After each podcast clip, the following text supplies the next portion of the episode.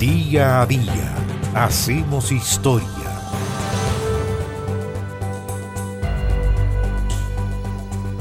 En ese estado y con esas expectativas salí a la calle.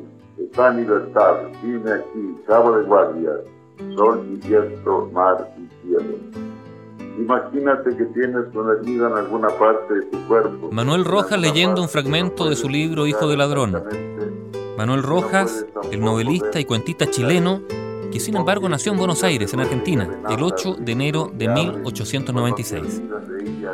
Manuel Rojas era hijo de chilenos y de hecho sus padres retornaron a Chile en 1899, cuando Manuel tenía tres años de edad. Sin embargo, el año 1903, su madre enviudó y retornó a Argentina, donde Manuel Rojas estudió hasta que tuvo 11 años de edad, y a los 16 atravesó a pie la cordillera de los Andes, sí, a pie, llegando por segunda vez a Chile.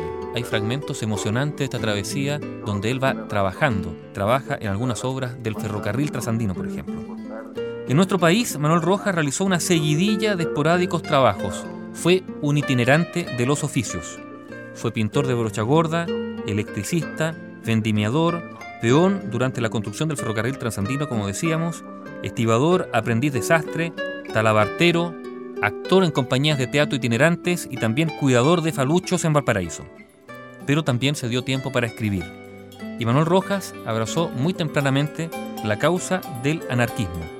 Enviaba artículos, por ejemplo, al periódico anarquista argentino La Batalla y también publicó muchos en periódicos chilenos, como La Verba Roja, entre otros. Debido a estas actividades, el año 1915 Manuel Rojas fue tomado preso en Valparaíso. Él siempre dijo que las ideas políticas más hermosas eran las del anarquismo. Luego, Manuel Rojas empezó a trabajar en diarios, el diario Los Tiempos y también las últimas noticias con el seudónimo de Pedro Norte, y empezó a realizar crítica literaria en las noticias de última hora. El año 1918 se integró a la compañía teatral de Alejandro Flores para trabajar como apuntador. También trabajó como linotipista en el diario La Opinión, en la revista Numen y en el Mercurio.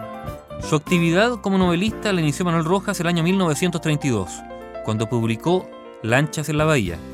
Después le siguieron Hijo de Ladrón, tal vez la novela más conocida, que es del año 1951. Mejor que el vino, Sombras contra el muro y Punta de Rieles, entre otros. Escribió libros de cuentos, como El delincuente y el bonete maulino, y también escribió poesías y ensayos. Manuel Rojas fue también profesor de la Escuela de Periodismo de la Universidad de Chile, director de los anales de la misma universidad y presidente de la Sociedad Nacional de Escritores.